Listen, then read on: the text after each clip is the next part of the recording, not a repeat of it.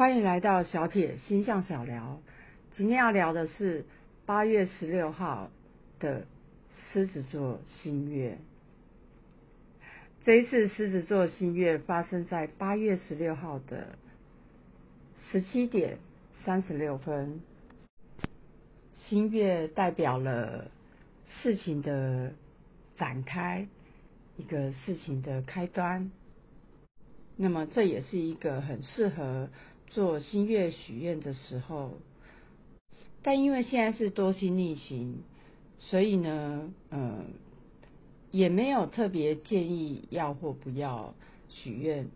呃，有意识许愿的人也是可以许。那么我们来看看狮子座代表了什么？狮子座代表了第五宫，也就是我们所谓的恋爱宫。那它代表了一个人的这个玩乐的方式，然后他如何照耀我们身边的人，他如何自我表现，以及他在舞台上面的一样是自我表现，就是在舞台上面是如何表现的。例如，如果你土星，土星是比较退缩的；如果你的土星是在五宫。那当然就是你的表演会比较谨慎而专业。那如果是在，如果你的金星在五宫，那那么相对你的表演就是欢乐，但是带着情感的。好，那我们来看看这一次狮子座新月，我们可以许一些什么样子的愿望？嗯，狮子座我们刚才讲了，它代表了自我表现。一个人玩乐的态度，或者他怎么界定给别人表现的空间？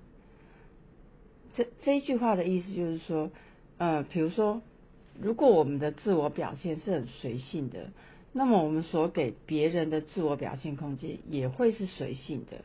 如果我们是很谨慎的自我表现，那么我们会给别人或者给小孩的。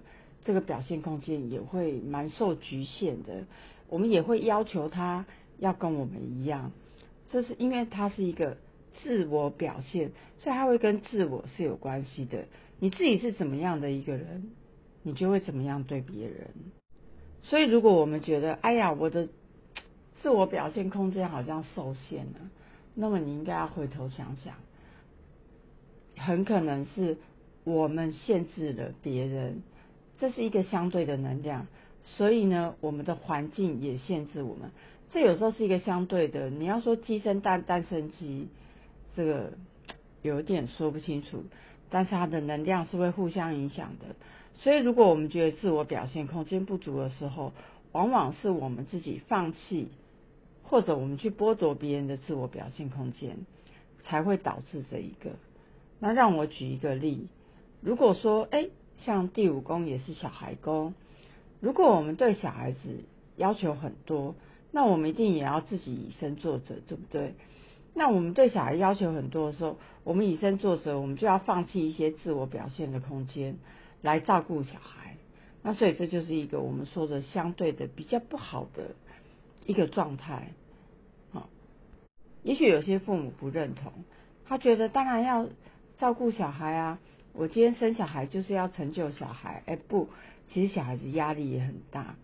我们应该要，嗯，给予自己足够的表现空间，也给小孩子足够的表现空间，不要每一个都很紧缩，然后控制掌握在手中，这对双方都是不好的哦。好，那我们来看看关于这个许愿，我们就可以许这一类的，比如说。嗯，我希望我能够自在的表达自我，然后或者哎呀，我希望我父母可以给我更多的表达空间，好这一类都非常适合在狮子座新月许愿。然后我希望我在恋爱里面可以有更多的自我表现空间，然后相对的来肯定我的自我价值，因为的确有些人在恋爱的关系当中，他是一直被打压的。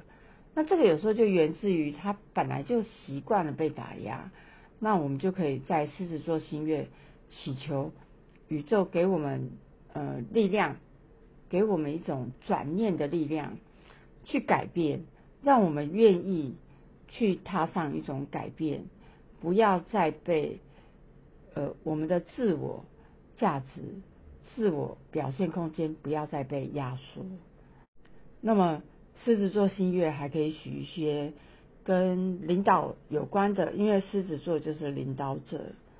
那么如果你今天正呃打算成为一个领导者，正要成为一个领导者，呃接了一个领导者的工作或位置，以及你希望培育自己成为未来的领导者都好，那么一样可以在这狮子座新月。呃，求宇宙，求宇宙给你懂得成为一个好的领导者。成为我们要成为一个领导者，我们要先能够弯下腰来。那这是很多人都没有注意的。我在生活中看到有些人，他成为领导者就开始耍光威，那这个当然是很不好的。所以我们可以在狮子座新月祈求宇宙给我们正确的呃。价值观，然后正确的做法，成为一个好的领导者。那么狮子座新月，我们可以许这一些相关的。当然，狮子也跟玩乐啦、博弈啦这一些是相关的。我们也可以呃祈求，就是说呃让我们在玩乐的时候可以更自在，然后或者有一个好的伴侣，然后这个伴侣是可以给我表现空间的，或者。我总是不给我的伴侣表现空间，我们也可以跟宇宙求改变我们自己，不要去压缩别人的空间，因为其实当我们压缩别人的空间的时候，也是在压缩我们自己的表达空间哦。今天的星象小聊就聊到这里，祝大家有美好的一个月，希望我的分析跟建议可以给你的生活带来一些启发，欢迎到我的网站留言哦。